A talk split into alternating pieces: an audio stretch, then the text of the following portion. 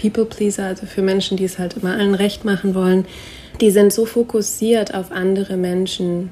Ja, die haben ihre Antennen so sehr zu anderen Menschen ausgestreckt, weil sie meistens von klein auf gelernt haben, ähm, wenn es den anderen gut geht, dann geht es mir auch gut. Ja, ich muss nur dafür sorgen, dass irgendwie das bei allen anderen alles okay ist, weil ich kann Konflikte nicht gut aushalten oder ich kann Missstimmung nicht gut aushalten. Das sind meistens eben auch sehr sensible Personen. Die haben ihre Antennen so sehr auf andere gerichtet, dass sie sehr, sehr spät merken, wenn bei ihnen selber irgendwas in Missbalance geraten ist. Herzlich willkommen im You Go Sisters Podcast. Hier ist Kat und ihr habt es schon gehört. Heute sprechen wir über People Pleasing. Genauer gesagt darüber, was in Beziehungen passiert, wenn wir es recht machen wollen und wenn wir unsere eigenen Bedürfnisse immer wieder zurückstellen. Weil wir denken, das ähm, geht auch auf Verhaltensmuster zurück, die so aus der Kindheit kommen, dass die Bedürfnisse der anderen wichtiger sind als unsere eigenen. Ich glaube, das kennen viele von uns, ich auch. Und genau deswegen wollen wir darüber sprechen und haben dafür Stefanie Gerke eingeladen, die sich sehr gut auskennt und ihre ganz eigenen Erfahrungen gemacht hat, auch ähm, eine toxische Beziehung hinter sich hat, über die sie spricht und in der sie eben sehr darauf fokussiert war, wie geht es meinem Partner, was braucht er. Und das Dilemma an der ganzen Sache ist, wenn du dich immer wieder anpasst in deiner Paarbeziehung, dann kannst du gar nicht als du selber gesehen werden. Und wir sprechen darüber, dass daraus sehr, sehr ungesunde Beziehungsdynamiken entstehen können und vor allem auch Frust. Und Stefanie sagt so schön, jedes Augenrollen, jede schnippische Bemerkung ist ein Indikator für ein Bedürfnis, das du verdrängst und nicht zum Ausdruck bringst. Denn es ist ja eine Illusion zu denken, dass ein Bedürfnis, das ich einfach wegdrücke, dann auch weg ist. Ja, das ist ja nach wie vor da, nur unterdrückt und bahnt sich irgendwann seinen Weg und äußert sich halt im Zweifel durch passiv-aggressives Verhalten. Ich glaube, das kennen wir alle. Und es ist sehr spannend, weil Stefanie eben den Zusammenhang erklärt zwischen Gefühlen und Bedürfnissen und aufzeigt, wie wir eben einen Weg finden können, da authentischer zu werden. Denn oft ist da natürlich die Angst, die Beziehungen zu verlieren, wenn wir uns so zeigen, wie wir wirklich sind. Und wir vergessen dabei, dass durch unser authentisch Sein unser Gegenüber uns ja auch mehr respektiert und besser kennenlernt, wodurch eine noch tiefere Verbindung entstehen kann. Und Stefanie erzählt auch ein bisschen was über die gewaltfreie Kommunikation, die uns dabei helfen kann, uns eben wirklich ehrlich und wertschätzend auszutauschen, ganz ohne Drama und Vorwürfe. Also da steckt viel drin in der Episode und vielleicht hast du auch bei dir schon People-Pleasing-Tendenzen entdeckt. Dann wirst du, glaube ich, sehr viel mitnehmen aus dem Gespräch. Und von daher wünsche ich dir jetzt ganz viel Spaß im Interview mit Stefanie Gerke. Herzlich willkommen im You Go Sisters Podcast, liebe Stefanie. Dankeschön. Ich freue mich sehr, dass du heute hier bist, dass das jetzt auch so, so schnell geklappt hat mit uns. Und ähm, ich freue mich auch total, dass du eine Empfehlung warst von einer Freundin von mir die ein Coaching bei dir macht. Und ähm, ja, sowas liebe ich immer. Also wenn Leute dann irgendwie mir schreiben, hey, ich habe hier jemanden, total spannende, interessante Person, die müsst ihr mal im Podcast interviewen. Das ähm, finde ich sehr schön, dass wir uns jetzt dadurch kennenlernen und dass du jetzt heute hier bist zu einem Thema, mit dem, glaube ich, ganz, ganz viele da draußen was anfangen können, nämlich das Thema People Pleasing. Und wir sind ja auch jetzt gerade erst letzte Woche im Podcast in eine neue Themenreihe gestartet.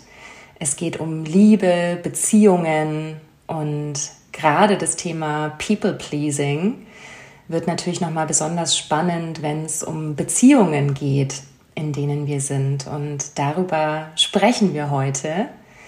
Da freue ich mich sehr. Und ja, bevor wir einsteigen, Stefanie, vielleicht magst du ein paar Worte zu dir sagen, was du machst, wer du bist. Und ich glaube, du hast ja auch sehr, sehr persönliche Erfahrungen mit dem Thema People Pleasing tatsächlich. Oh ja, ja, sehr gerne. Ähm, erstmal nochmal vielen Dank auch für die Einladung. Ich freue mich auch total hier zu sein. Ähm, jetzt mit einer Woche Verzögerung, weil ich Covid hatte ähm, und wir das erste Interview ab äh, oder verschieben mussten. Ja, ich bin Stefanie Gerke. Ich habe eigentlich mal ursprünglich Kunstgeschichte studiert, ähm, auch eine Firma gehabt mit zwei Freundinnen zu Kunst- und Architekturführungen in Berlin. Also ich war so total in dieser Kunstszene unterwegs, ähm, habe auch eine Doktorarbeit in Kunstgeschichte geschrieben und so weiter und so fort und habe dann irgendwann durch eine persönliche Lebenskrise 2017 war das gemerkt, dass ich da irgendwie noch mal einen kleinen Shift brauche, dass ich in meiner Karriere noch mal ein bisschen was anderes machen will. Ich habe selber ein Coaching gemacht damals, ähm, habe dann gemerkt, ich bin total auf dieser People Pleaser Schiene unterwegs. Ja, ich leide total darunter, dass ich es immer allen recht machen will. Das ist die die Definition sozusagen mhm. von People Pleasing und habe ähm, durch dieses Coaching gemerkt, das finde ich ganz, ganz toll, das möchte ich auch machen und habe dann eine Coaching-Ausbildung gemacht mhm. und bilde mich seitdem in diesem Bereich fort, habe mich selbstständig gemacht, bin jetzt tatsächlich als Life-Coach selbstständig und helfe anderen Menschen, denen es genauso geht wie mir damals, die nämlich ihre eigenen Bedürfnisse und Wünsche ständig den anderen unterordnen, um dazuzugehören, um nicht abgewiesen mhm. zu werden, um ja, sich eigentlich sozusagen Liebe ins Leben reinzuholen. Und das ist natürlich besonders in romantischen Zweierbeziehungen ein ganz wichtiges Thema, weil es ganz, ganz schnell dazu kommt, dass Menschen, die diese Tendenz haben, es dem anderen recht machen zu wollen, sich in einer Beziehung dann unterordnen. Mhm. Und das kann ganz schnell zu äh, schwierigen Dynamiken führen. Habe ich selber auch erlebt. Also ich war selber auch in einer sehr schwierigen, heute würde man sagen, toxischen Beziehung bis 2017. Das mhm. hatte auch mit dieser Krise damals dann zu tun. Und mhm. die Dynamik war ganz klar so, dass ich mich dieser anderen Person sehr untergeordnet habe. Ne? Dass ich immer auf ihn geschaut habe, immer geschaut habe, was will er, was braucht er. Wir waren sehr beide in dieser Dynamik sehr darauf fokussiert, wie geht es ihm und was braucht er, weil er auch so ein bisschen schwierigerer Typ war. Und, äh, und, und bei mir war ja immer alles in Ordnung. Weißt du, bei mir war ja immer alles super, mhm. ähm, alles ist gut, mhm. war immer so die, äh, das Motto. Auch wenn ich innerlich schon ganz lange gespürt hatte, dass da eigentlich gar nicht alles gut ist. Aber das mhm. war für mich total schwer damals, das zuzugeben und dahin zu gucken. Mhm. Und ähm, das hat dann erst durch diese absolute Krise in dem Sommer 2017, da war ich sozusagen ähm, so desorientiert und so planlos und verzweifelt, dass es dann für mich möglich war, überhaupt auch mal bei mir selber zu gucken, was ist da eigentlich bei mir los, dass ich das hier zum Beispiel so lange mitgemacht habe. Ne? Oder was ist da bei mhm. mir los, dass ich das Gefühl habe, in einer Beziehung sein zu müssen, die mir nicht gut tut. Mhm. Ja, ja, ist schon interessant, ne? Also wie lange sowas irgendwie funktioniert, in Anführungszeichen, oder wie lange man dann in so einer Beziehung funktioniert und da dann, ja, vielleicht auch so bei sich selber eben an der Oberfläche rumblubbert und irgendwie spürt, ja, eigentlich ist da eine Unzufriedenheit und vielleicht auch ein Leiden, unter dieser Beziehung. Und dass es aber manchmal so auch dieses Rock Bottom braucht, ne? oder eben so eine, so eine Krise, um wie so wachgerüttelt zu werden. Ja, absolut. Und ich glaube, das ist ein ganz, ganz typisches Bild für ähm, People Pleaser, also für Menschen, die es halt immer allen recht machen wollen.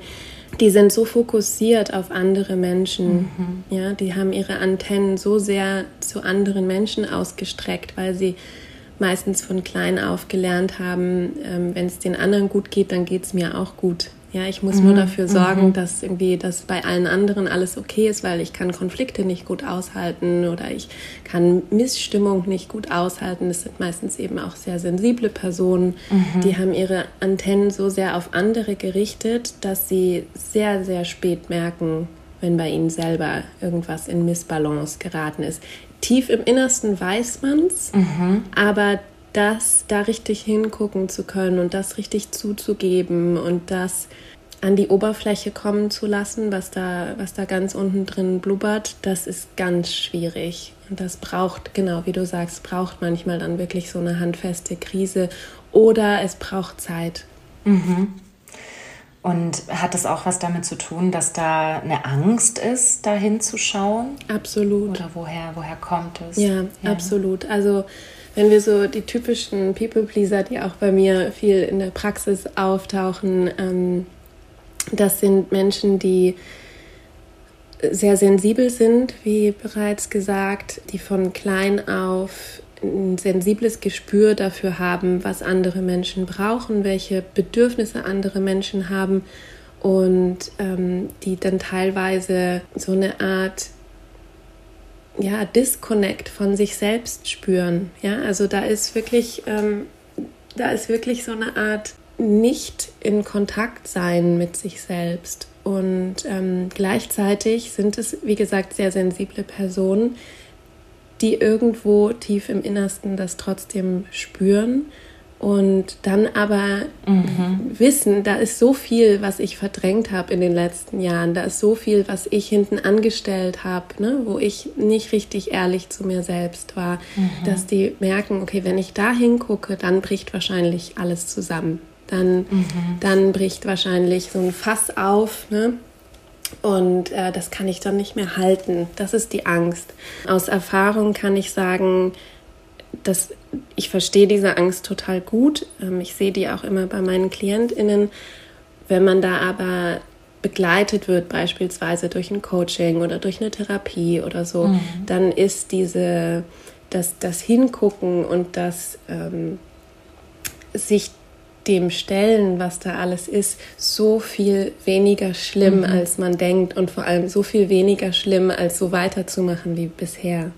Also mhm. das auch vielleicht mhm. so als Botschaft an alle da draußen, die Angst davor haben, bei sich selber zu gucken, was da eigentlich los ist es ist wahrscheinlich nichts wirklich Schlimmes. Ja, es sind, äh, es ist wirklich, es ist wirklich so, ähm, die meisten, da, da sind Ängste, da sind Sorgen, da sind äh, tief sitzende Glaubenssätze über sich selbst. Mhm.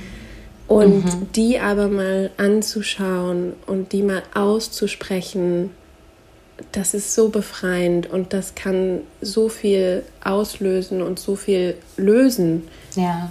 Das ist ganz, ganz toll. Das kann ich nur wirklich jedem empfehlen. Ich weiß, dass es schwer ist, diesen, diesen Schritt zu gehen. Deswegen bin ich auch meistens so, wenn, wenn mhm. Leute sich an mich wenden und äh, sich für ein Coaching entscheiden wollen, ähm, gratuliere ich meistens erstmal, weil ich finde, das ist wirklich so, der allererste Schritt ist der schwerste, ne? zu sagen, ja. okay, ich glaube, ich brauche da jetzt mal Hilfe. Da ist irgendwas, was nicht ganz im Einklang ist Mhm. Und ich möchte das mir jetzt mal genauer angucken. Dahin zu kommen, diesen Schritt zu gehen, ist super schwer. Und wenn man den dann aber einmal gemacht hat, ist der Rest eigentlich wirklich einfacher. Ja, ja. Ja, und ich glaube, es hat ja auch alles so seine Geschichte. Also du hast vorhin gesagt, es geht eben viel drum, also wenn ich in so einem People-Pleasing drin bin, eben zu gucken, was, was brauchen die anderen und wenn wir mal zurückschauen, so in unsere Kindheit, können wir wahrscheinlich das die anderen durch unsere Eltern ersetzen. Richtig. Ne, weil es kommt ja irgendwo her. Ja. Also wir, wir werden ja nicht als People-Pleaser geboren. Absolut. Ähm, es ist meistens schon so, dass also viele meiner KlientInnen sind, ähm, wie gesagt, hochsensible Personen. Das sind wirklich Personen, bei denen das Nervensystem ein bisschen anders gestrickt ist als bei normalsensiblen Personen. Ähm, das heißt, da ist schon ein bisschen was Angeborenes da. Ja, also mhm. da ist eine, eine höhere Sensitivität. Aber ansonsten sind es natürlich erlernte Verhaltensmuster. Das sind mhm. ähm, Schutzstrategien, die wir uns angewöhnt haben, mhm. weil wir in Anbetracht von Gefahr und Gefahr vielleicht in Anführungszeichen, weil oft ist es gar nicht so eine akute physische, körperliche Gefahr, sondern aber manchmal natürlich auch, sondern meistens sind es wahrgenommene Gefahren wie ähm, Streitsituationen oder Missstimmungen, mhm. wo wir lernen, uns anzupassen als Schutzstrategie. Also alle kennen ja dieses ähm, Fight, Flight or Freeze. Ne? Es gibt mhm. also den, den Fluchtinstinkt bei Gefahren, es gibt den, den Kampfinstinkt, also in die Aggression zu gehen. Oder es gibt das, ähm, das Einfrieren, so das sich totstellen. Mhm. Aber im, im englischsprachigen Raum gibt es noch eine vierte Kategorie und das ist Fawn mhm. und das ist sozusagen das sich anpassen mhm. und das ist ähm, als, als vierte Schutzstrategie anerkannt, dass äh, sich anpassen in einer Gefahrensituation eben auch ein Mechanismus ist, um damit klarzukommen, um sich nicht weiter in Gefahr zu bringen. Und das ist ja auch klar, ne? wenn, mhm. wenn ein Aggressor beispielsweise vor mir steht und ich äh, mich ihm unterwerfe sozusagen, dann ähm, ist die Wahrscheinlichkeit, dass es eskaliert, weniger groß.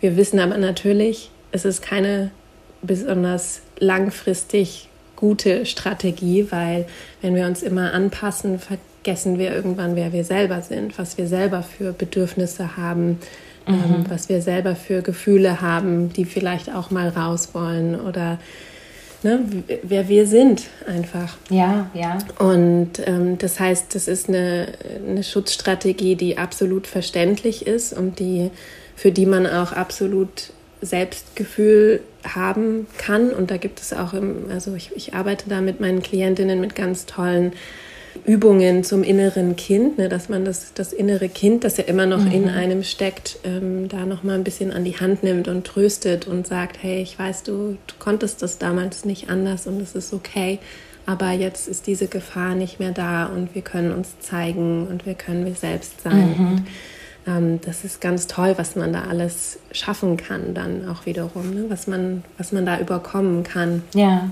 Und ich finde es total spannend, also eben mit dieser vierten Strategie, mit diesem Fawn, Unterwerfung, weil ich meine, der Begriff impliziert ja schon unter. Ne? Mhm. Also da ist irgendwas in der Beziehung ja nicht auf Augenhöhe. Absolut, ja. Es ist eine Anpassung.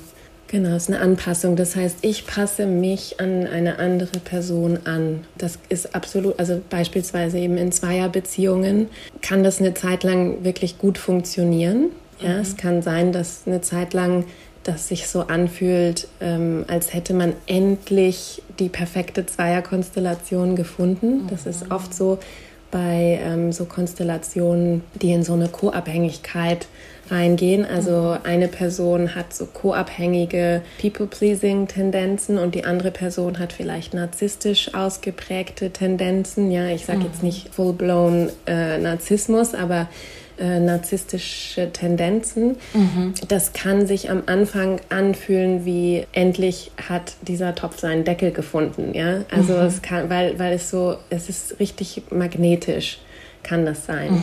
Weil da ist eine Person, die ist sehr, sehr stark und sehr ähm, eigen und, und die andere Person kann sich halt wahnsinnig gut anpassen und findet das dann aber auch spannend. Die andere Person ne, findet, findet irgendwie diese narzisstischen Tendenzen, ähm, die sieht man natürlich so am Anfang nicht, die können aber in mhm. ganz tollem Charme oder Talent oder wie auch immer sich ausprägen. Und mhm. das kann, äh, kann wahnsinnig faszinierend wirken auf die co-abhängige Person. Mhm. Und das fühlt sich am Anfang dann manchmal richtig an wie, ja, endlich gefunden. Aber mhm. natürlich ist das eben, wie gesagt, für die Person, die sich dann immer anpasst, die sich unterordnet, einfach nicht langfristig zufriedenstellend, weil diese mhm. Person hat auch ihre Bedürfnisse und hat auch ihre Gefühle, die nicht so sehr zum Tragen kommen können in dieser Konstellation. Und das macht einen irgendwann krank, ja. meistens. Ne? Ja. Also es macht einen entweder wirklich physisch krank oder psychisch krank, weil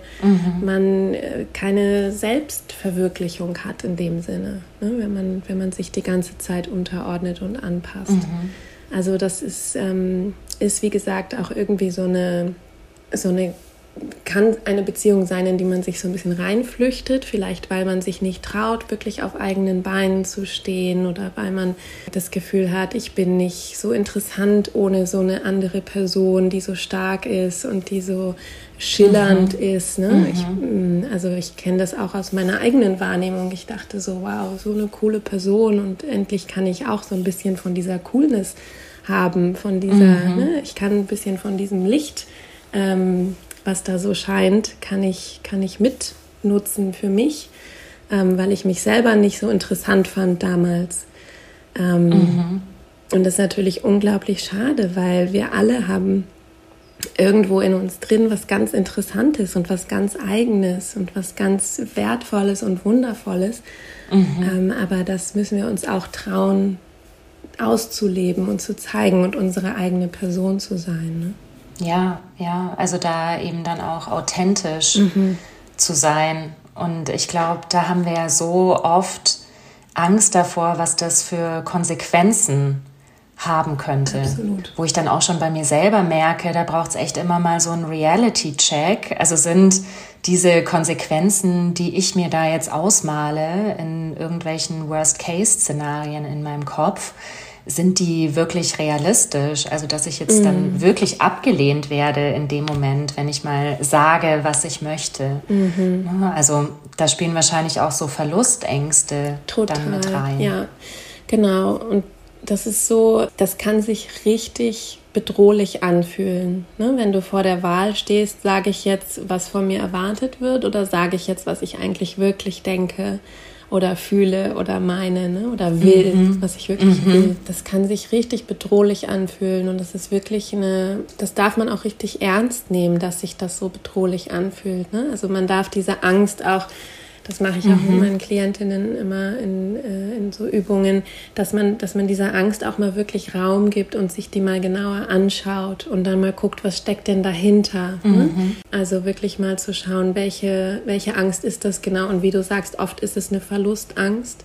Also oft ist es die Angst, ähm, alleine dazustehen am Ende. Mhm. Oft ist es die Angst, dass man, ja, dass man nicht auf eigenen Beinen stehen kann dass man mhm. gar nicht so individualistisch ist, wie man eigentlich gerne sein möchte. Mhm. Oft ist es die Angst davor, eine Beziehung zu verlieren, mhm. aus einer Verbindung rauszurutschen, die einem wichtig ist. Und das kann man mal richtig ernst nehmen. Und dann kann man aber auch schauen, ist das, genau wie du sagst, ist das eigentlich realistisch, dass das mhm. passieren wird, nur weil ich mal meine Meinung sage oder weil ich irgendwie sage, was ich gerne hätte oder weil ich ein ja. Bedürfnis äußere.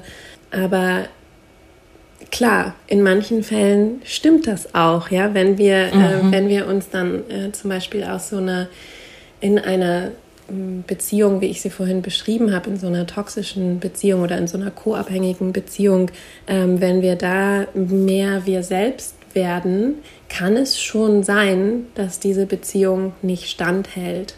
Ne? Das kann schon mhm. sein, dass die dann kaputt geht, dass man da aus der Verbindung mhm. rausfliegt, weil die darauf basiert, mhm. dass ich mich anpasse. Ja. Aber dann kann man sich auch noch mal fragen, ist das dann so schlimm, ja? Oder mhm. finde ich dann andere Beziehungen, andere Verbindungen, die vielleicht gesünder für mich sind? Ja. Ähm, aber ganz oft ist es auch wirklich eine unbegründete Angst. Ne? Ganz mhm. oft ist es eine Angst davor, jemanden zu verlieren, ähm, wobei eigentlich dieses authentisch sein und zu sich selbst stehen auch eben dazu führen kann, dass diese Person einen sogar noch mehr respektiert oder dass mhm. diese Person einen noch mehr, noch besser kennenlernt und noch eine tiefere Verbindung eigentlich entsteht. Ja. Ne? Also das gibt es eben ja. auch. Das gibt es natürlich beides und oft ist die Angst groß, dass die Verbindung kaputt geht, dass die Beziehung kaputt geht. Ähm, aber das ist nicht immer unbedingt der Fall. Ja, ja. Und oft ist es ja vielleicht auch schon im kleineren, also es muss ja nicht, nicht immer so die, der große Verlust sein, dass die Beziehung gleich zu Ende ist, mm, sondern oft kommt es ja dann einfach zu Konflikten. Ne? Mhm. Also gerade wenn da vielleicht irgendwie so eine toxische Dynamik am Laufen ist, ne? weil wenn ich dann in meinem People-Pleasing bin und jetzt mal beschlossen habe zu sagen, was ich möchte. Ja, und dann clasht's, weil das natürlich dann wahrscheinlich jemand mit so narzisstischen Persönlichkeitszügen auch schwer akzeptieren kann oder eben nicht akzeptieren möchte. Oder was, was ist da deine Erfahrung?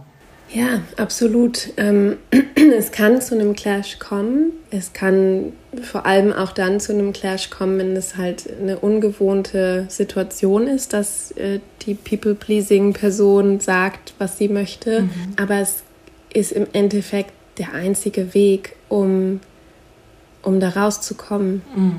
Also das, das ist ja im Prinzip die, das, das Heilmittel sozusagen für People-Pleasing ist eben, sich selber besser kennenzulernen und mhm. sich selber ja, besser kennenzulernen mit seinen Bedürfnissen, mit seinen Gefühlen, mit seinen ähm, Wünschen und Sehnsüchten, weil die sind ja alle trotzdem da. Ja, ne? Also ja. die sind alle da.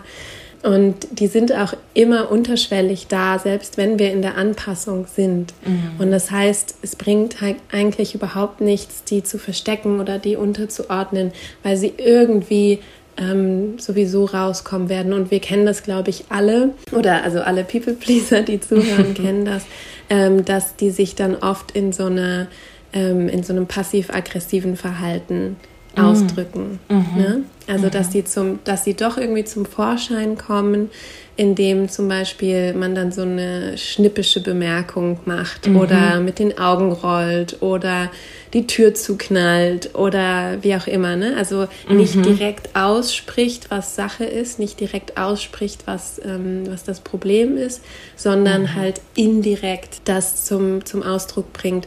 Und das ist meistens ein guter Indikator dafür, dass, ähm, dass da irgendein Bedürfnis darunter liegt, was wir vielleicht noch nicht so richtig sehen oder was wir noch nicht so richtig ausdrücken können, mhm. aber was auf jeden Fall da ist und sich deswegen ja auch Bahn schlägt ne? ja. und, und, irgendwie in diesem ja. passiv-aggressiven Verhalten zum Vorschein kommt.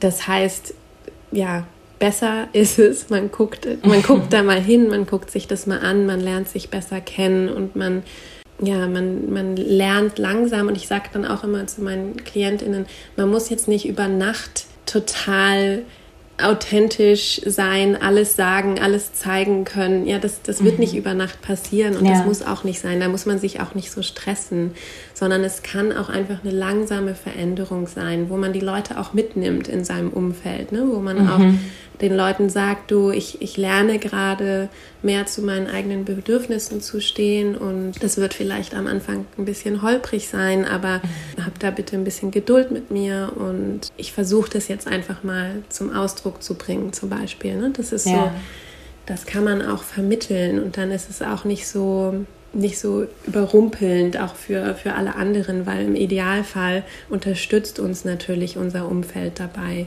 ja, ähm, ja. Mehr, mehr wir selbst zu werden. Ne? Ja, ja. Also das, was du jetzt beschrieben hast, das kenne ich wirklich sehr, sehr gut aus eigener Erfahrung, mhm. auch gerade mit diesem passiv-aggressiven Verhalten, mhm. auch aus einer vergangenen Beziehung also, dass ich das so an mir wahrgenommen habe, also so eine, so eine Aggression, so eine Wut in mir gespürt habe, mhm. irgendwie auch so einen Frust auf meinen Partner mhm. und mich erstmal gefragt habe, so woher kommt es eigentlich? Ne? Also ich konnte mhm. da noch gar keine Verbindungen herstellen, irgendwie zum Thema Bedürfnisse und dass ich da meine eigenen Bedürfnisse übergehen könnte ne, sondern ich stand erstmal da und habe mich gefragt, woher kommt diese mhm. Wut in meinem Bauch? Ja. Auch so nach dem Motto, der hat doch jetzt gar nichts Schlimmes gemacht, ja, wieso triggert mich das jetzt so, dieses Verhalten? Mhm. Dann ist es mir irgendwann eben bewusst geworden und dann stand ich erstmal da und hatte überhaupt keine Ahnung, so, ja, okay, also das hat irgendwas mit meinen Bedürfnissen zu tun was sind denn eigentlich meine Bedürfnisse? Ja. Was, was möchte ich denn eigentlich? Wer bin ich ja. denn eigentlich? Ja, und ja. da habe ich mich wirklich irgendwie so zurückversetzt gefühlt in die Kindheit, als wäre ich jetzt noch mal mhm. zehn und hätte jetzt oder habe jetzt die Aufgabe, das nochmal wirklich rauszufinden, weil ich einfach gemerkt habe, ich habe mich die letzten Jahre so überangepasst in sämtlichen mhm. Bereichen und habe immer geguckt, was erwarten denn jetzt die anderen von mir, dass ich da wirklich, also das hat mich dann auch in so eine Verzweiflung getrieben erstmal, ne, wo ich dann auch wieder in so eine Abwertung gekommen bin. So, ja, was, mhm. was ist denn das jetzt? Du weißt nicht mal, was du willst, wer du bist und du bist jetzt aber schon 27. mhm. ähm, was ist da eigentlich los? Ne? Und da habe ich wirklich gemerkt, also das hat Zeit gebraucht, mich da ranzutasten und mich da mal wirklich kennenzulernen. Hm, so. Toll, aber toll, dass du es gemerkt hast. Also toll, dass du diesen Gedankenprozess überhaupt ähm, so bewusst gemacht hast. Ne? Ähm, was hat dir denn dann damals geholfen? Ja, erstmal ganz viel Zeit für mich ich hatte dann irgendwie auch so eine, so eine Sehnsucht, auch nach Stille tatsächlich. Ja. Na, ne? eben nicht mal jetzt so diese ganzen Reize von außen und damit meine ich jetzt auch so vermeintliche Erwartungen, ob die jetzt explizit formuliert werden oder nicht. Ja. Und damals bin ich dann so aus meiner Verzweiflung heraus dann erstmal irgendwie so eine Woche in so einen Schweige-Retreat. Wow, und, ja. Und habe irgendwie nur meditiert und ich weiß noch, ich hatte so Angst, was da jetzt alles hochkommt. Ja. Also so in meinem Kopf war so, okay, da kommen jetzt irgendwie ganz aus der Tiefe, kommen da irgendwelche Dämonen. Ja, ja so und, fühlt sich das an. Ja. und dann am Ende war es gar nicht so schlimm. Also es hat schon eine Zeit gebraucht, mich da so einzugrooven mit mir. Und jetzt mhm. auch mal wirklich nur mit mir zu sein und eben da keine mhm. Reize von außen zu bekommen. Mhm. Und das war für mich so der Startpunkt. Nach dieser Woche wusste ich immer noch nicht, was ich will, wer ich bin. Ja, also so schnell geht's halt dann einfach doch nicht.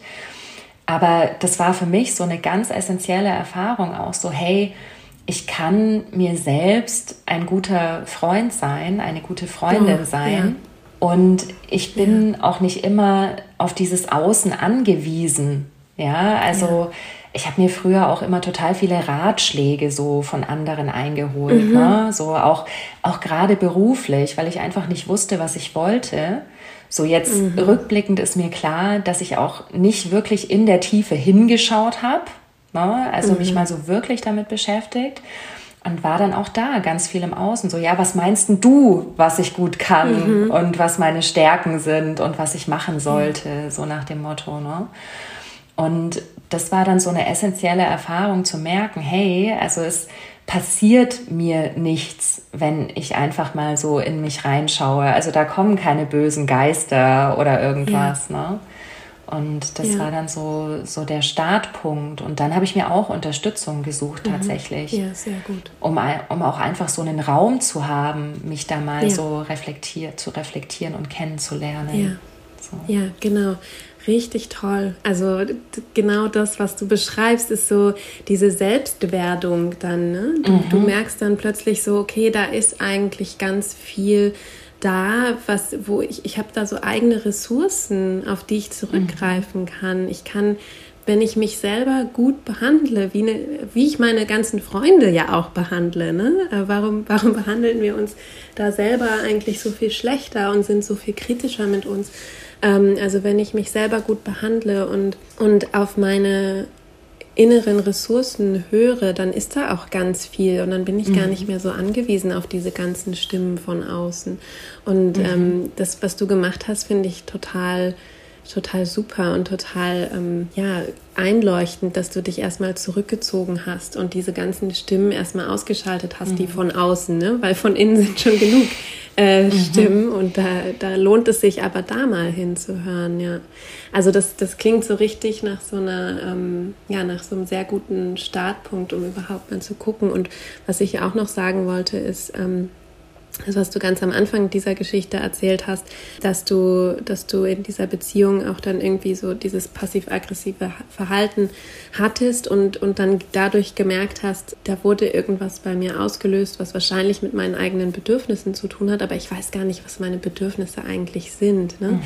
Da kann ich auch nur erzählen, dass ich in meiner Praxis äh, mit meinen KlientInnen, das ist meistens das Erste, woran wir arbeiten, mhm. da mal aufzudröseln, ähm, was sind meine Gefühle und was sind meine Bedürfnisse, mhm. weil das ist vielen, vielen überhaupt nicht so klar, wie die Zusammenhänge da sind. Dass wir Gefühle haben, die sind einfach da, die, ähm, die können wir nicht steuern, die können wir nicht, wir können nicht bestimmen. Ich möchte nicht wütend sein, ich möchte nicht aggressiv werden, ich möchte nicht, ne, ne, ne, sondern die sind da, weil sie uns Auskunft geben über bestimmte Bedürfnisse, die erfüllt sind oder nicht erfüllt sind. Mhm.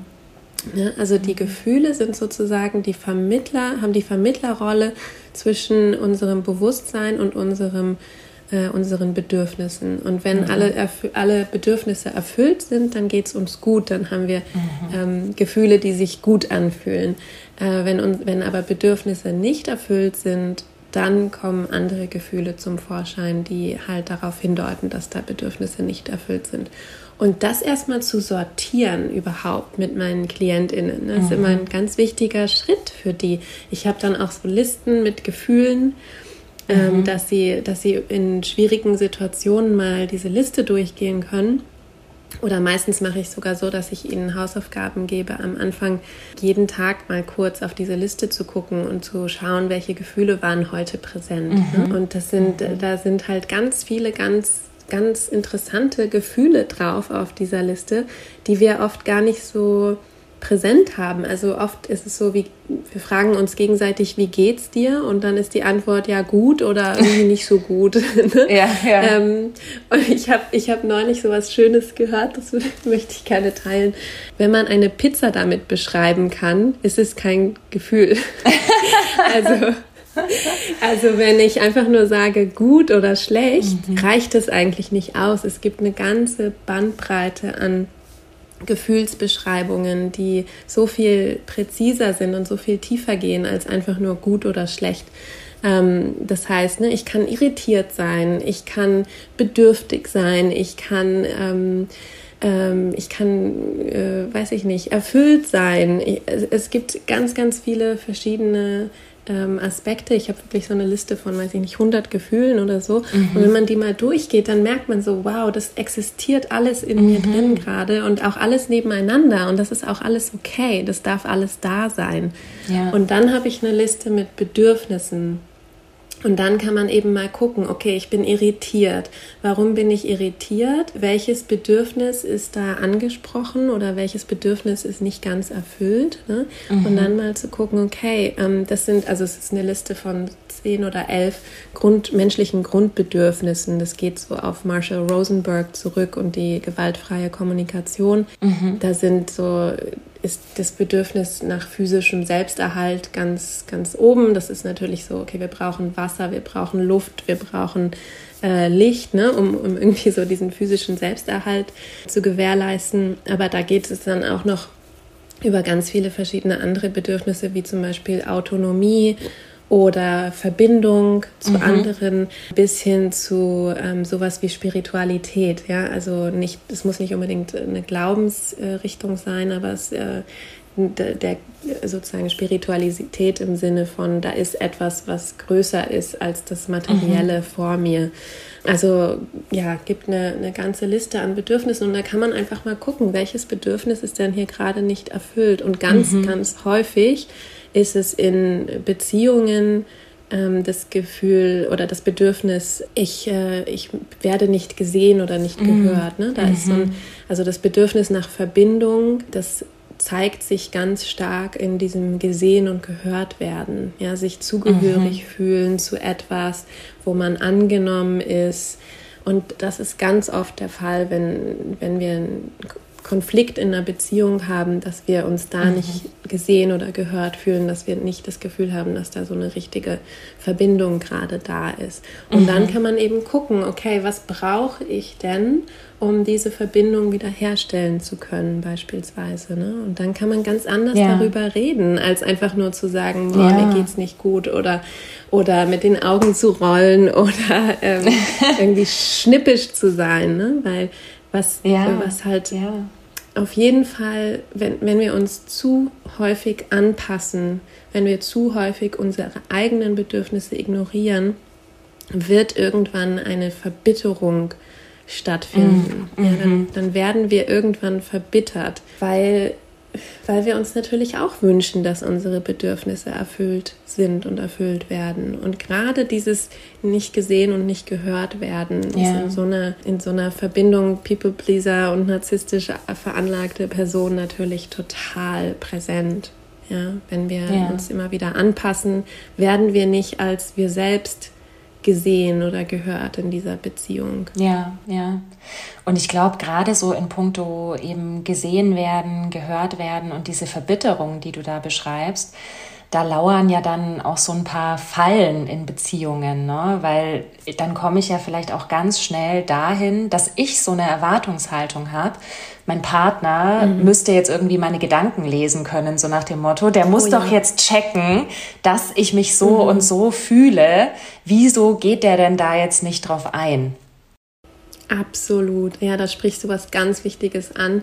Ähm, dieses Gefühl, das ist doch klar. Mhm. Ähm, das muss die andere Person doch checken. Mhm. Wir gehen ganz oft davon aus, dass andere Menschen genauso einfühlsam sind wie wir, mhm. dass andere Menschen genauso ihre Antennen nach außen gestreckt haben wie wir, dass andere Menschen Gedanken lesen können unsere Gedanken, damit wir sie nicht aussprechen müssen. Mhm. Ja, das ist natürlich, es wäre natürlich toll, es wäre so ein schöne, eine schöne Abkürzung, ähm, wenn wir Konflikte vermeiden könnten, indem wir einfach gegenseitig Gedanken lesen könnten und äh, ne, aber auch wir können das nicht. Also ähm, auch wir, wir sehr sensiblen Personen und wir People-Pleaser, wir denken auch immer, ja, ähm, ich weiß ja genau, was die andere Person braucht oder fühlt. Mhm. Das stimmt ja auch nicht immer. Mhm. Ja, wir haben vielleicht ein, ein, hohes Empathievermögen und viel Gespür dafür, was die andere Person gerade braucht. Aber ganz oft liegen wir ja auch komplett daneben. Mhm. Und dann ist es ja umso, das ist ja oft eine ganz frustrierende Situation, wenn wir denken, okay, ich habe mich schon angepasst und ich habe schon alles gemacht, was ich dachte, was diese Person will oder braucht mhm. und jetzt war es doch nicht richtig. Ne? Dann kommt oft so eine ganz große Verbitterung raus. Was nämlich total unterschätzt ist, ist das simple kleine Mittel, eine Bitte zu formulieren. Mhm.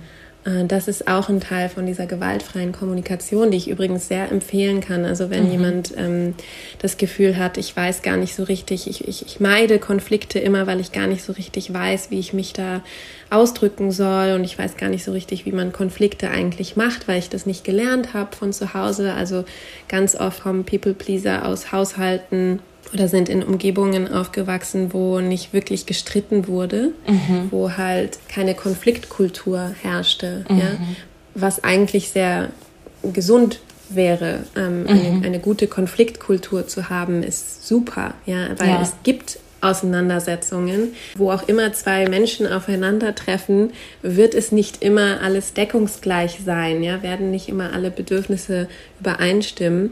Ähm, mhm. Das heißt, eine Konfliktkultur ist eigentlich was sehr, sehr Positives. Aber man muss halt das auch ein bisschen lernen. Und da mhm. finde ich die gewaltfreie Kommunikation halt wirklich so super. Und die ähm, basiert darauf, dass wir uns erstmal halt mit uns selbst verbinden. Mhm. Ja, dass wir also erstmal eben bei uns selbst gucken, okay, warte mal, Fokus weg von der anderen Person. Ja, nicht immer nur, äh, es geht nicht immer nur um das, was hat jetzt die andere Person gemacht. Äh, ne? Da ist man schnell im Vorwurf oder in der Anklage irgendwie, sondern erstmal mit mir selber verbinden überhaupt. Und das ist ja für People Pleaser halt oft sehr schwer, aber das kann man eben üben und lernen. Mhm. Also mhm. mit mir selber verbinden und gucken, okay, was ist da jetzt bei mir gerade los? Was ist irgendwie gerade die Situation? So objektiv betrachtet wie möglich mhm. und dann zu schauen, was ist gerade mein Gefühl. Mhm. Und dann, wie gesagt, ne, nicht mhm. eine Pizza damit beschreiben, sondern was ist wirklich mein Gefühl gerade? Woher kommt diese Wut oder die, also man sagt immer Angst, Freude, Trauer, Wut sind so die vier äh, Grundgefühle und von mhm. da aus gibt es dann eben ganz, ganz viele Abzweigungen noch. Und das kann man immer mal kurz dann so machen, ne? sich kurz mit sich selbst verbinden und, und durchgehen. Ist es jetzt Angst, ist es Trauer, ist es Wut oder was ist es gerade?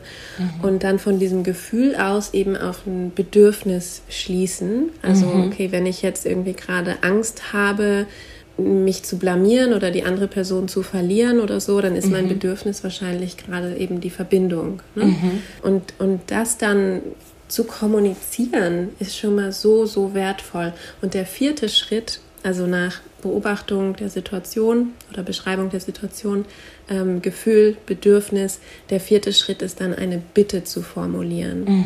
Und das ist eben das, was uns rausholt aus diesem Gedankenlesen müssen. Mhm. Ne? Mhm. Sowohl wir müssen dann nicht die Gedanken der anderen Person lesen, weil die kann auch eine Bitte formulieren, mhm. als auch die andere Person muss nicht unsere Gedanken lesen.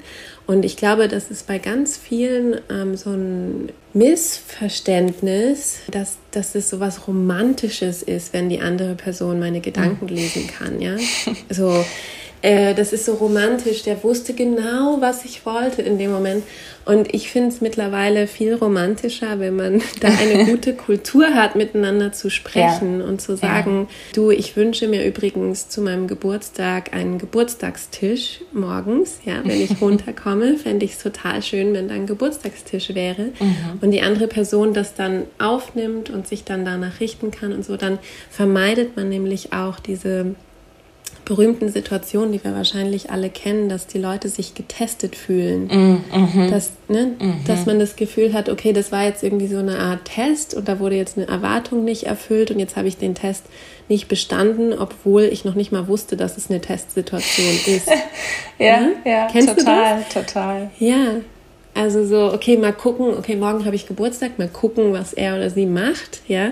Ähm, und dann machen die nicht genau das, was man wollte, und dann haben die den Test nicht bestanden, obwohl sie gar nicht wussten, dass das ein Test ist. dass, äh, so, und, ja. und das ist einfach so schade, weil wir könnten einfach viel klarer miteinander kommunizieren und dann ähm, und dann ist das Leben immer noch aufregend genug, ja. Da muss man nicht, äh, da muss man nicht da auch noch so die Spannung drin haben. Schafft er oder sie es, mich an meinem Geburtstag irgendwie glücklich zu machen oder nicht? Und es ist natürlich so, ja, wir können eine Bitte formulieren, aber eine Bitte ist halt auch kein Befehl. Das genau. ist auch nochmal ganz ja. wichtig, ja. Eine Bitte ist halt eine Bitte. Das heißt, die andere Person kann immer noch sagen, nee, schaffe ich nicht oder kann ich nicht oder entspricht nicht meinem Bedürfnis aus dem und dem Grund. Und ähm, dann kann man aber schauen, wie man einen Kompromiss findet. Ja. Und, ja. und ich sage immer, und wenn die Person die Bitte ausschlägt, dann hat man wieder ein, ein Stück weit mehr Informationen auch ja. über die Person oder über die Beziehung. Ne? Dann kann mhm. man kann man eben weiter gucken. Also jetzt habe ich mehrmals die Bitte formuliert, dass dies oder das passieren soll und es ist nie passiert. Okay, dann habe ich jetzt mehr Informationen wie gehe ich jetzt weiter damit um? Ja, ja, total. Und was ich auch so schön finde, eben an der gewaltfreien Kommunikation, so wie du es jetzt auch beschrieben hast, wenn ich diesen Prozess durchlaufe, dann bleibe ich die ganze Zeit bei mir. Ja, das heißt, Richtig. ich laufe ja. gar nicht Gefahr, dem anderen irgendwelche Vorwürfe zu machen. So, du machst mhm. immer dies und jenes, genau. wodurch sich das Gegenüber ja auch eigentlich gar nicht angegriffen fühlen kann, weil ich spreche ja nur genau. von mir. Also sprich, Richtig. wenn der andere sich da jetzt in irgendeiner Form persönlich angegriffen fühlt, ist es sein Thema und nicht mhm. meines. Ne? Weil natürlich kann es passieren, also selbst wenn ich jetzt diesen Prozess eins zu eins so durchlaufe, eben mit Gefühl, Bedürfnis, Bitte, ja, dass der andere das trotzdem nicht cool findet oder irgendwie wütend reagiert, dass es ihn aggressiv macht. Ne? Und dann ist halt so die Frage, ja, okay, was ist bei dem anderen und was möchte der andere, die andere jetzt in dem Moment auch einfach persönlich nehmen? Genau, richtig. Und im Idealfall macht die, spiegelt die andere Person das natürlich äh, und, mhm. und guckt auch bei sich, was ist mein Gefühl, was ist mein Bedürfnis und was habe ich vielleicht für eine Bitte. Mhm. Ne? Also im Idealfall machen das natürlich beide Seiten, aber dazu kann man natürlich eine andere Person nicht zwingen, man kann sie auch nicht dazu bringen. Mhm. Ähm, man kann es halt vorleben immer wieder. Mhm. Und auch das klappt natürlich nicht immer. Das muss man auch nochmal dazu sagen. Ne? Also bei mir ist jetzt auch nicht so, dass ich nur in gewaltfreier Kommunikation äh, spreche zu Hause. Ähm, überhaupt nicht. Äh, das passiert mir immer, immer noch häufig genug, dass, dass ich doch auch wieder in einem Vorwurf lande oder, mhm. oder nicht ganz mit meinen eigenen Bedürfnissen in Verbindung bin gerade. Aber immer öfter passiert ist, dass ich halt wirklich einchecke bei mir und gucke, ähm, was ist da gerade los. Und es stimmt wirklich, was du sagst. Es kann niemand damit argumentieren oder es kann niemand gegen deine Empfindung in diesem Fall argumentieren. Ja? Mhm. Wenn, wenn du also von deinem Bedürfnis und deinem Gefühl sprichst, das kann dir niemand absprechen. Das machen trotzdem manche Leute immer noch. Mhm. Ja? Die sprechen dir das ab. Mhm. Ähm, aber dann weißt du trotzdem, okay, ja, das glaubt ihr mir jetzt vielleicht nicht, die andere Person, aber es mhm. ist so. Mhm. Ja, bei mir ist das gerade der Fall. Und das gibt auch eine Stärke und das gibt eine Selbstvergewisserung, mhm. ne, wenn, wenn ich da so bei mir gucke und bei mir bleibe. Und ähm, genau, im Idealfall bewirkt es halt, dass wir eben keine Vorwürfe machen oder keine keine Anklage erheben. Ja, ja. Dass wir nicht so sehr im Du sind. Du machst immer dies oder das. Ne? Ja. Ähm, passiert, wie gesagt, trotzdem manchmal noch, auch wenn man das übt, aber mhm. äh, im Idealfall schafft man es immer öfter, bei sich zu bleiben. Ja, ja. Und gerade dieses eben die Gefühle der anderen Person dann auch anzuerkennen, also das kenne ich auch sehr gut mhm. aus eigener Erfahrung. Ne? Also dass mich das eine Zeit lang echt getriggert hat. Also wenn jemand eben da so seine Gefühle in dem Moment geäußert hat ne? und ich mich dann gefragt habe, also wieso macht mich das jetzt gerade wütend oder wieso möchte mhm. ich das jetzt nicht anerkennen? Und die Antwort mhm. war, weil ich mich, also zum einen, weil ich mich da gar nicht reinversetzen konnte aus meiner Perspektive. Also für mich war mhm. irgendwie völlig unnachvollziehbar, warum sich diese Person so fühlt, weil in meiner mhm. Welt ist es ja anders. Und durch diese Beobachtung und Erkenntnis ist mir dann bewusst geworden, also auch wieder so dieser Spiegel, erkenne ich denn meine eigenen Gefühle eigentlich ja. an? Ja, und dann ja. habe ich gemerkt, boah, ja, oft genug habe ich in mir ein Gefühl gespürt und wollte das aber einfach nicht da haben, nicht wahrhaben, weil es gerade nicht zu der Realität gepasst hat, die ich gerne gehabt hätte. Ja. Ne? Also auch das kann so wertvolle Erkenntnisse bringen, ja, wenn, wenn ein das vielleicht triggert. Ja, ich finde es total schön, wie du darüber sprichst, dass das Trigger eigentlich eine Einladung dazu sind, bei sich selber noch mal ein bisschen zu graben und zu gucken, was mhm. ist da eigentlich los? Ne? Warum bin ich jetzt gerade getriggert? Und in den allermeisten Fällen ist das halt, weil man bei sich selber irgendwas wahrnimmt, was man nicht so richtig wahrhaben wollte oder will. Ne? Mhm. Ähm, also es kann natürlich auch wirklich, ähm, Trigger können auch wirklich eine, eine, eine Trauma-Response sein, also eine, eine, mhm. Antwort auf ein traumatisches Erlebnis. Das will ich gar nicht absprechen, aber ganz oft sind es halt auch eher so Kleinigkeiten, wie du jetzt gerade gesagt hast. Ne? Dass, ähm, also was heißt Kleinigkeiten? Also das, ich will das gar nicht so klein mhm. reden, aber sagen wir mal unverfänglichere Situationen eigentlich, die, wenn man sie dann mal eben genauer anschaut, sich dann auch in Luft auflösen können, äh, mhm. weil wenn man eben davon getriggert ist, dass andere Menschen sehr in Kontakt sind mit ihren eigenen Gefühlen mhm. und Bedürfnissen, dann heißt es vielleicht, dass man da selber auch mal ein bisschen mehr mit sich selber in Kontakt gehen möchte. Mhm. Und wenn ja. man das dann macht, dann löst sich dieser Trigger natürlich auf.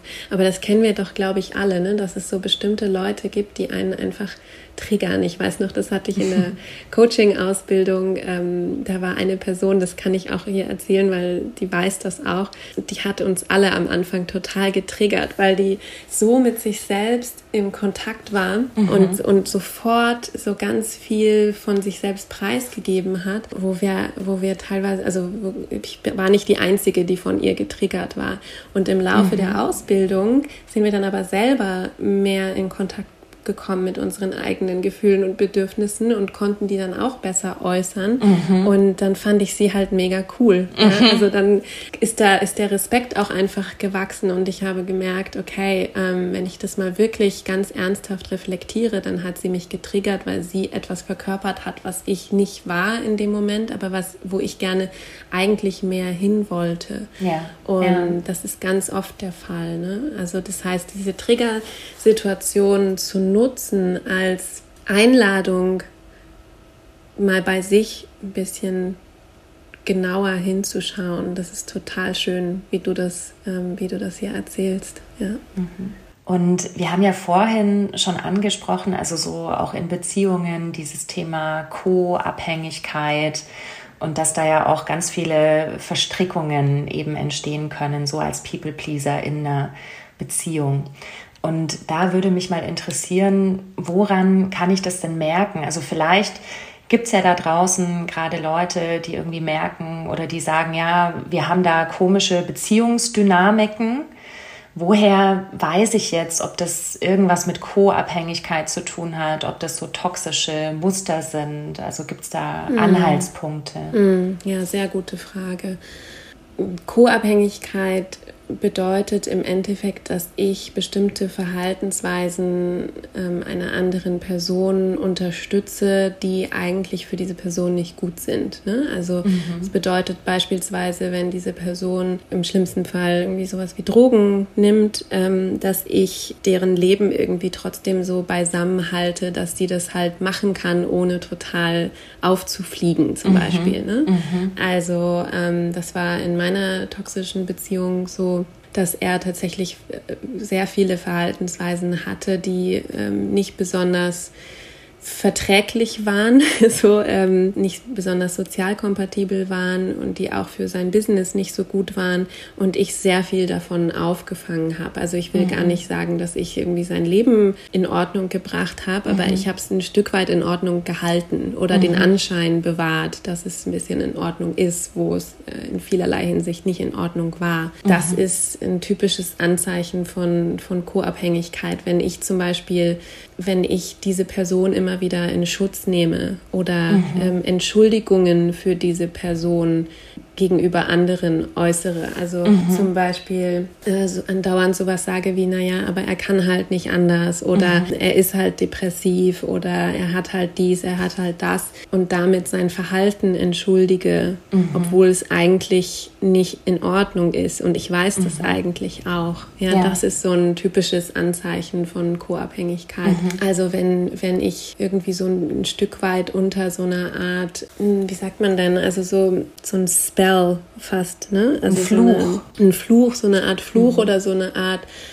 Also ich bin so ein bisschen wie gefangen in dieser Beziehung. Mhm. Ich weiß eigentlich, es ist nicht okay, aber ich mache trotzdem alles, damit der Anschein bestehen bleibt, es ist doch okay. Mhm. Das ist, mhm. das sollte, wenn, wenn, da jetzt bei jemandem die Alarmglocken ähm, läuten, dann würde ich euch einladen, euch das mal ein bisschen genauer anzuschauen und da ist der beste Weg, finde ich, erstmal ähm, aufzuschreiben, bisschen so Situationen, die euch nicht ganz geheuer sind, die euch ein bisschen Bauchschmerzen bereiten, mhm. da einfach mal ein bisschen so eine Art Tagebuch zu führen drüber, weil man vergisst diese Situationen auch ganz häufig oder man verdrängt sie dann auch. Ja, man möchte ja nicht, dass die diese schwierigen Situationen bestehen und ähm, dann hat man so wie man nach außen eben auch Entschuldigungen erfindet, mhm. macht man das mit sich selber auch oft, ne? Mhm. dass man das so beschwichtigt oder dass man, dass man so sagt, naja, aber er meint es ja nicht so oder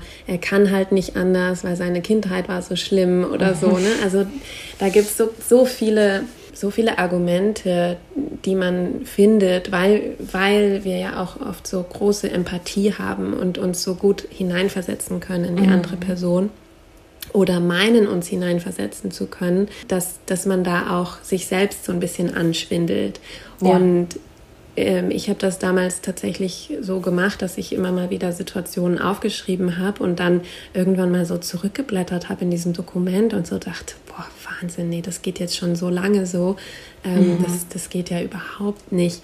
Mhm. Und bei mir war der, der Wendepunkt dann irgendwann mal, dass ich ein, ein Buch dann auch gelesen habe über co-abhängige Beziehungen. Mhm. Was ich, also ich kann nur sehr empfehlen, da auch einfach sich, sich zu belesen, ne? ja, da, ja. Da, darüber mehr zu erfahren, vielleicht auch eben selber ein Coaching zu machen, dass man da sich ein paar Sachen mal einfach genauer anguckt, vielleicht in die Paartherapie zu gehen, wobei das bei uns, wir haben auch Paartherapie gemacht und das hat dann immer wieder so ein bisschen was gekittet, aber also es war auch, war auch insgesamt eine super Erfahrung, weil es uns beide mhm. dazu gezwungen, also weil es auch mich dazu gezwungen hat, immer mal wieder bei mir einzuchecken und mhm. eben bei mir zu gucken, was los ist.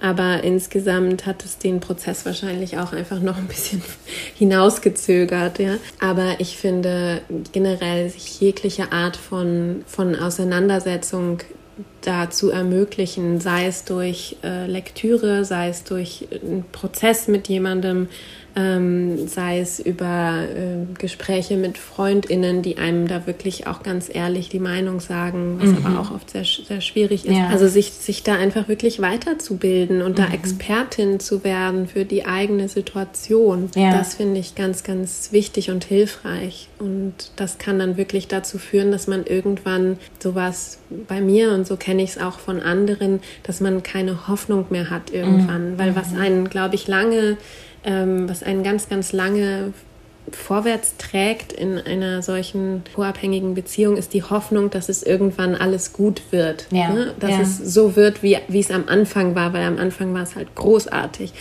Und wenn diese Hoffnung aber irgendwann verloren geht, weil man die Situation realistischer einschätzt, mhm. dann ähm, kann man sich auch daraus lösen und das ist meistens besser. Ja, ja. Ja, und ich finde es auch sehr schön, was du gesagt hast, also so Expertin, Experte werden für die eigene Situation. Das finde ich einen mhm. sehr, sehr schönen Ansatz. Und das mhm. Buch, von dem du gesprochen hast über Co-Abhängigkeit, das werden wir dann auch noch verlinken. Also, mm, ja, Stefanie Stahl, großartige äh, Psychologin, die, ähm, die ganz, ganz tolle Bücher schreibt, die super verständlich sind, ja, die man einfach als Laie auch sehr gut ähm, verstehen kann. Ihr bekanntestes Buch ist Das Kind in dir muss Heimat finden, mhm. aber das Buch, was ich meine, ist ähm, Jein. Und da ging es ähm, wirklich um dieses ständige Ja oder Nein. Ne? Ich, möchte, ich möchte diese Beziehung, aber ich kann nicht. Also ähm, mhm. dieses äh, ständige, sehr ungesunde und sehr unruhige ähm, Nähe zulassen und dann wieder Distanz reinbringen, mhm. also von seiner Seite aus, ne? Mhm. Äh, was ich sehr, sehr lange mitgemacht habe und äh, wo ich immer dachte, naja, wenn er nur die Nähe zulassen könnte, dann wäre alles gut. Ne? natürlich äh, wieder sehr fokussiert war auf ihn und, und gar nicht meine, meinen Anteil an der Situation in Betracht genommen hat. Ja, ja. Also sind es dann auch oft so On- und Off-Geschichten? Ja, entweder wirklich on und off oder ähm, so ganz krasse Abwechslung von super großer Nähe und dann wieder eine Distanz reinbringen. Mhm weil, also das äh, war bei uns damals zumindest so, dass er jemand war, der sich eigentlich total viel Nähe gewünscht hat und die auch immer mhm. wieder herstellen konnte.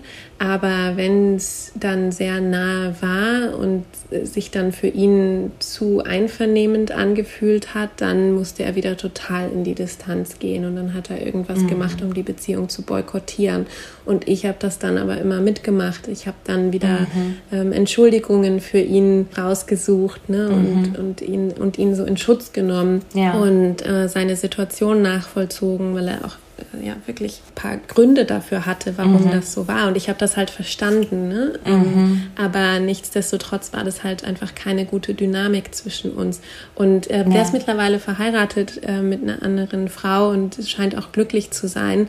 Die haben eine andere Dynamik. Ne? Das mhm. heißt, ähm, ich hatte mhm. auf jeden Fall auch Anteile an dieser ja. ähm, Beziehungsdynamik. Und das habe ich ganz lange nicht wahrhaben wollen, weil es sehr viel einfacher war, ihn dafür äh, zu behelligen, weil es mhm auch eben, ich hatte ja immer alles unter Kontrolle, weißt du, mein Leben war mhm. total vorbildlich, alles war super vermeintlich und äh, bei ihm war halt großes Chaos und es war sehr ja. einfach, ihn ihn zu beschuldigen und, und, und nicht bei mir selbst hinzuschauen. Ja. Oder nicht, ja. nicht bei mir selbst hinschauen zu müssen, weil ich das gar nicht mich getraut habe. Ja, ja. Ja, ich glaube, das ist ganz wichtig. Also, dass einfach in so einer Beziehung sind einfach immer zwei oder mehrere, je nachdem, äh, welche Beziehung man führt, aber dass eben alle Beteiligten einen Anteil haben an der Dynamik, die da genau. entsteht. Ne? Genau. Und Teil vom Teil des Heilungsprozesses vom People Pleasing ist eben genau diesen Anteil an der Dynamik bei sich selber auch wahrzunehmen, zu akzeptieren, die Verantwortung mhm. zu übernehmen darüber. Ganz, mhm. ganz wichtig. Ja, ich bin mhm. selber in der Verantwortung ähm, über mein eigenes Leben. Und ich, mhm. ich allein bin verantwortlich dafür, meine Gefühle und Bedürfnisse wahrzunehmen und mitzuteilen. Mhm. Niemand sonst. Ne? Mhm. Wir, wir, wünschen uns halt so, dass jemand anders das einfach wahrnimmt und, ähm, und uns die Wünsche von den Augen abliest. äh, damit wir uns damit gar nicht befassen müssen. Aber niemand sonst ist dafür verantwortlich. Ich muss dafür selber die Verantwortung übernehmen. Und wenn man das aber irgendwann mal verstanden hat und dann merkt auch, wie gut sich das anfühlen kann, Mhm. Ja, es kann sich ganz ja. toll anfühlen und es kann ganz bereichernd sein und ganz bestärkend auch mhm. einfach. Mhm. Ne? Du merkst plötzlich, du, du, gehst ganz anders plötzlich durch die Welt. Vielleicht ist es schön, da noch mal kurz äh, einen Exkurs zu machen, mhm. wie, wie es halt anders sein kann. Ja? ja? Also es kann, kann sich so viel leichter anfühlen, wenn also das ganze Leben kann sich leichter anfühlen, wenn man die Verantwortung für diesen, diese Anteile übernimmt, sich die genauer anschaut sich da eben nicht so vor verkriecht, sondern auch irgendwann einfach merkt, okay, ich bin ein ganz normaler Mensch, so wie alle anderen auch, ja. Ich habe genauso ähm, Wünsche, Sehnsüchte, Fehler wie alle anderen auch. Ich bin nicht perfekt, ich muss auch nicht perfekt sein. Ich habe Gefühle und Bedürfnisse und die darf ich auch haben. Und die sind genauso viel wert wie die Gefühle und Bedürfnisse von anderen Menschen. Ich darf die mitteilen. Ich darf dann auch Konsequenzen daraus ja. ziehen, wenn, ja. wenn die mir immer wieder, wenn ich die immer wieder mitteile und die mir immer wieder abgesprochen werden, ja. Und ich darf mir die Leute in mein Leben holen oder die Leute in meinem Leben auch äh, favorisieren, die, die mich so akzeptieren, wie ich wirklich bin. Mhm. Ne? Und, und dann werden sich vielleicht manche Beziehungsdynamiken ändern und manche Beziehungen, Freundschaften, äh, äh, romantische Beziehungen, wie auch immer, werden vielleicht das nicht überleben. Mhm. Aber das Leben wird leichter sein. Ja, ja. Das Leben wird leichter sein, weil man einfach viel mehr mit beiden Beinen auf dem Boden steht und, und ja, so eine Selbstgewissheit hat und, mhm. und da kommt ganz viel Stärke raus und da kommt ganz viel Selbstbewusstsein. Selbstbewusstsein ist ja auch so ein ganz, ganz tolles Wort, ja, sich über seine, also sich seiner selbst bewusst sein. Ja, ähm, ja. Was habe ich da eigentlich alles? Was, was bin ich? Wer bin ich? Ja, was ist da alles los bei mir?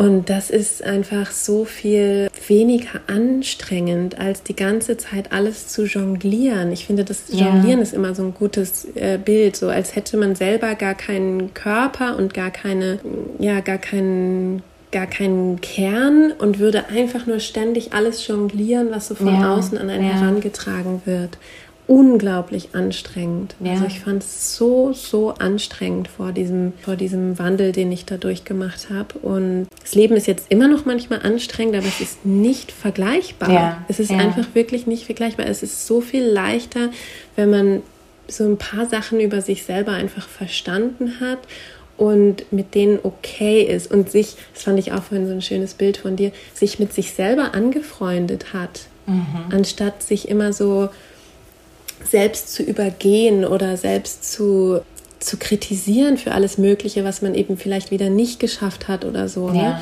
Ja, ja. Ähm, also einfach zu bemerken, okay, ich, ich werde in meinem Leben immer präsent sein.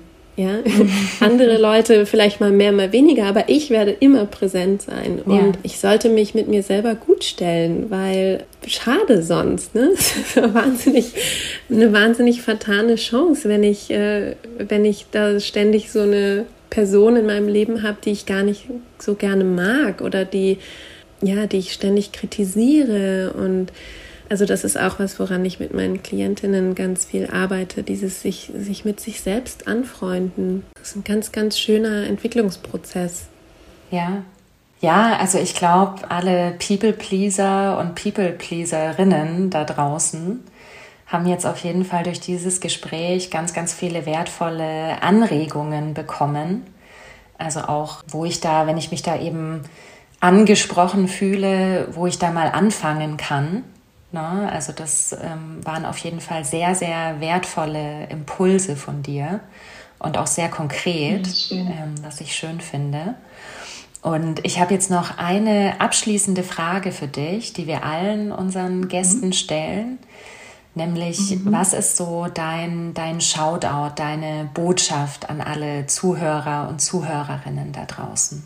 Ich glaube, nach diesem Gespräch muss es einfach sein, du bist total super so, wie du bist und du darfst dich trauen, das zu zeigen und deine Bedürfnisse ernst zu nehmen. Die sind genauso viel wert wie die von anderen Menschen auch.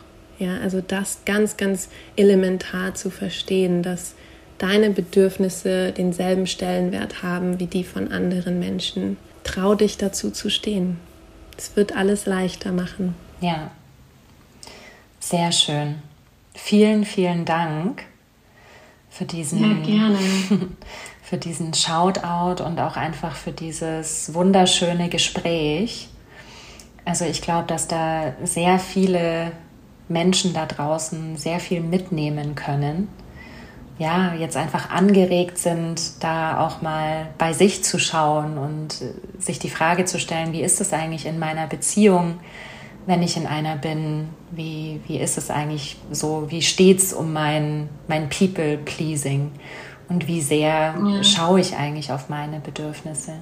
Ja, und ich kann nur hoffen und wünschen, dass das ähm, Leuten ein bisschen Anregungen gebracht hat. Und ähm, ich würde euch super gerne einladen, wenn es euch ähm, angesprochen hat, äh, dass ihr euch für mein Newsletter anmelden könnt, weil da schicke ich jede Woche Anregungen. Es sind meistens so kleine Geschichten aus meinem eigenen Leben, wo ich reflektiere, was die Situation war und ähm, wie, sich, wie ich das gelöst habe oder eben auch nicht. Also manchmal sind es auch noch so kleine Fails dabei, aber ähm, immer mit einer, mit einer kleinen ähm, Botschaft für die Lesenden und das macht total viel Spaß. Also es macht mir Spaß zu schreiben, das kommt auch gut an, die Leute lesen das total gerne und es ist sozusagen jede Woche ein kleiner Reminder, dass, äh, ne, dass, dass das People-Pleasing mir nicht selber unbedingt so gut tut, wie ich manchmal denke und wie man damit umgehen kann und wie äh, man daraus lernen kann und, und darüber hinaus wachsen kann. Also da würde ich super gerne darauf aufmerksam machen und, und das einfach als Möglichkeit in den Raum stellen, weil das wirklich eine ganz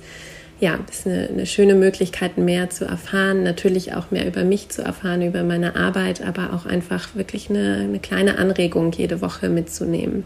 Und das ist ähm, stephaniegerke.coach äh, ist meine Webseite, die wird bestimmt auch verlinkt in den Show Notes und dann kann man sich dafür den Newsletter eintragen. Der ist auf Englisch, aber ist, glaube ich, sehr leicht zu verstehen. Ja, also das, was du sagst, kann ich alles bestätigen.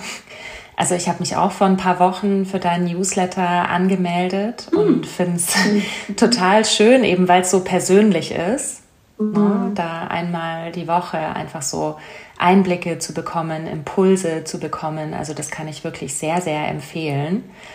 Und mhm. wir verlinken natürlich auch deine Website und über die Website mhm. kann man sich auch anmelden ne, für den Newsletter. Und dein Instagram-Account werden wir auch verlinken auf jeden Fall. Und Treffen, also Live-Treffen, kann man dich in Berlin.